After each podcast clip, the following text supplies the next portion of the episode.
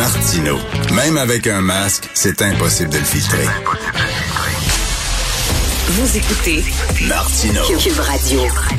Dans les années 60, il y a eu la Révolution tranquille. On s'est donné un État moderne, un État efficace, un État neuf. Il était temps. Malheureusement, 50 ans plus tard, cet État prend l'eau de partout. Ça craque de partout. On l'a vu dans le milieu de la justice. Le système de justice est en train de craquer. Le système d'éducation, le système de santé, on n'en parle même pas.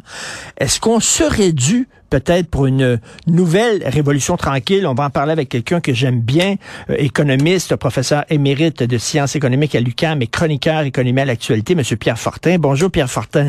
Euh, bonjour. Euh, J'ajouterais à votre liste euh, euh, Ottawa aussi en immigration, la liste de pays Phoenix, Oui. euh, les passeports, l'assurance chômage, etc. Euh, Il y, a, il y a des problèmes importants dans les deux niveaux de gouvernement. Là. Tout à fait. euh, vous faites bien de le dire. C'est quoi? C'est parce qu'il y a de plus en plus de gens. C'est quoi? La, la- la- la population grossit et l'État n'est pas capable de répondre aux besoins de tout le monde? C'est quoi le problème?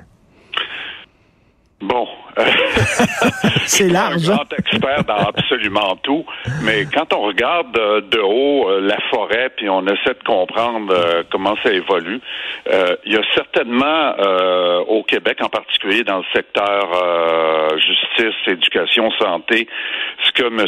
Dubé, M. Legault répètent constamment, il y a des manques de personnel.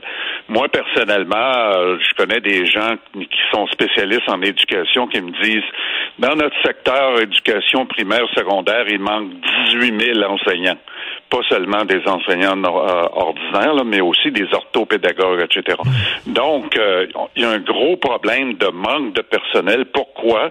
Ben parce qu'on on a comprimé les masses salariales, euh, les, les dépenses qu'on a faites dans ces secteurs. Dans ce, notre, là, je donne l'exemple de l'éducation.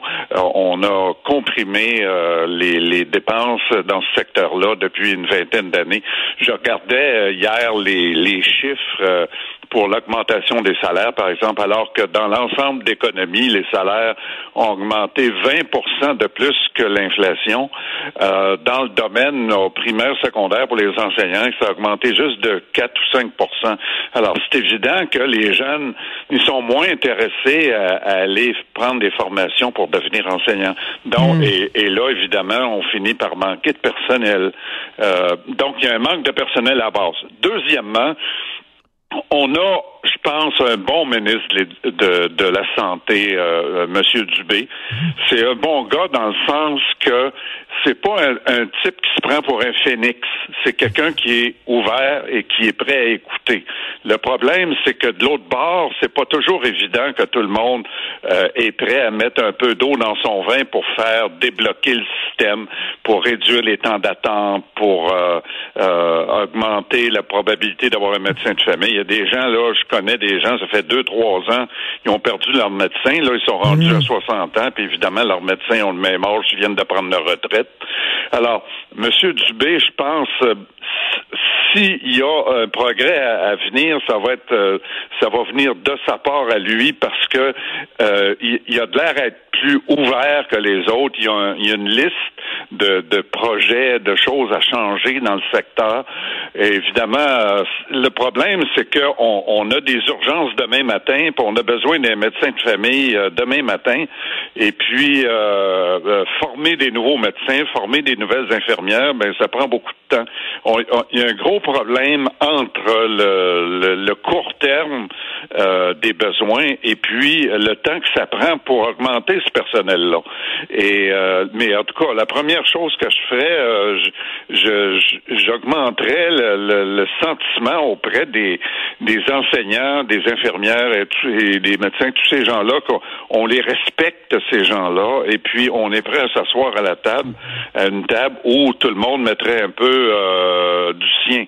Euh, Monsieur Castonguay, qui est qui est le, le grand euh, développeur de notre système social puis de santé euh, au Québec, euh, il- il est en train de pleurer dans sa tombe parce qu'il a passé la deuxième partie de sa vie à essayer d'améliorer le système et euh, sa conclusion, c'est qu'il y a un blocage bureaucratique systématique. Euh, euh, puis là, je parle pas seulement de la fonction publique, là, je parle aussi des bureaucraties professionnelles, les professions, les, les diverses professions impliquées, et également des, des bureaucraties syndicales. À chaque fois qu'on veut changer quelque chose, il y a toujours quelqu'un qui s'y oppose, et puis finalement, il n'y a rien qui change, et puis on est pris avec le gros problème. Donc, un, un grosse pénurie de, de, de, de personnel.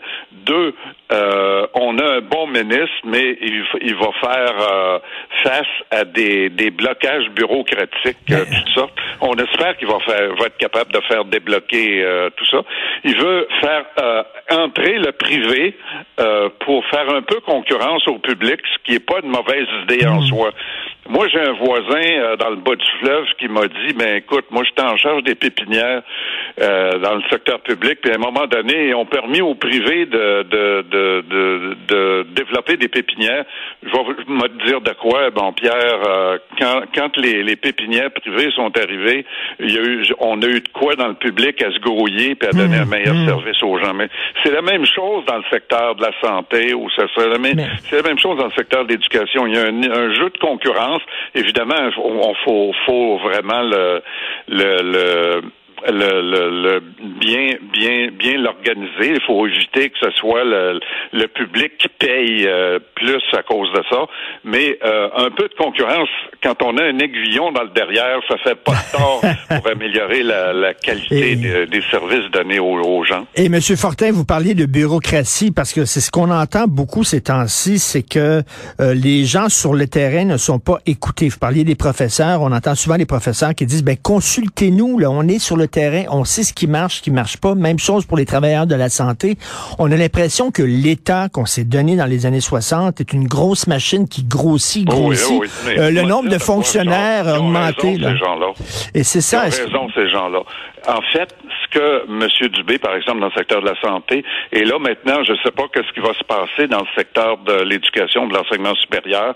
Euh, Madame Derry, M. Drainville, là, ils arrivent, mais c'est certain qu'un des défis les plus importants, c'est comment tu fais pour faire remonter l'information de base, euh, par exemple, de l'enseignant qui a affaire avec euh, une classe de 30 élèves et puis il y en a 7 ou 8 qui sont super dérangeants et qui ont des problèmes sérieux euh, de, de diverses natures.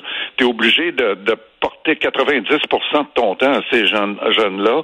Et puis, pour le reste, la, la, moyenne reste en plan et ça fait des, des, des, des, des milieux complètement déboussolés. Alors, ce, qu'on espère, c'est que les, les, les gens vont réussir. Je, je sais pas si ça prend des états généraux ou quoi que ce mhm. soit, mais en tout cas, c'est certain que euh, il faut que Monsieur euh, Monsieur Drainville, Madame Derry, Monsieur Dubé, euh, ils s'assoient avec tout le monde au bas de l'échelle. Le problème souvent, c'est que euh, au bas de l'échelle, c'est plutôt que d'écouter les gens, les gens au bas de l'échelle, euh, c'est les, les, bureaucraties professionnelles puis syndicales qui se mettent de l'avant puis ils disent aux gens au bas de l'échelle fermez-vous, c'est nous qui allons vous défendre. Il faut passer un peu par-dessus ces bureaucraties là et euh, euh, bon, en tout cas, euh, euh, le dernier mot de tout ça, c'est ma mère. ce qui va nous sauver peut-être, c'est la prière. Monsieur Fortin, euh, ce qui est déprimant, c'est la démographie. Euh, on connaît oui, la mais il faut garder espoir, Richard. Là, quand mais, même, mais, mais, Monsieur Fortin, on, on, est conscient des problèmes. On a des ministres qui ont l'air avoir euh, plus d'allure que, que, que d'autres. Et puis, en tout cas, on va leur, on va leur souhaiter bonne chance. Mais lorsqu'on regarde la pyramide inversée, peu de travailleurs, beaucoup de gens à la retraite, les gens qui vivent plus vieux, plus longtemps, donc qui sont mal plus longtemps. Donc, beaucoup de pression sur le système de euh, santé. Euh, dans le secteur de la santé, là, des dépenses en santé, une personne de 65 ans ou plus, ça coûte cinq fois plus cher que euh, soigner une personne de, de 0 à 65 ans.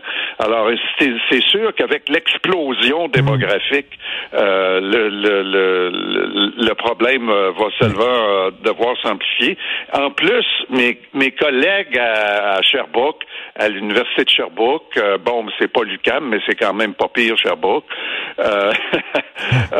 mais ils prévoient que d'ici 15 ans, si les, les tendances se poursuivre, on va avoir un déficit budgétaire de 15 à 20 milliards de dollars au Québec. Et puis, euh, bon, et, là, on baisse les impôts pendant ce temps-là.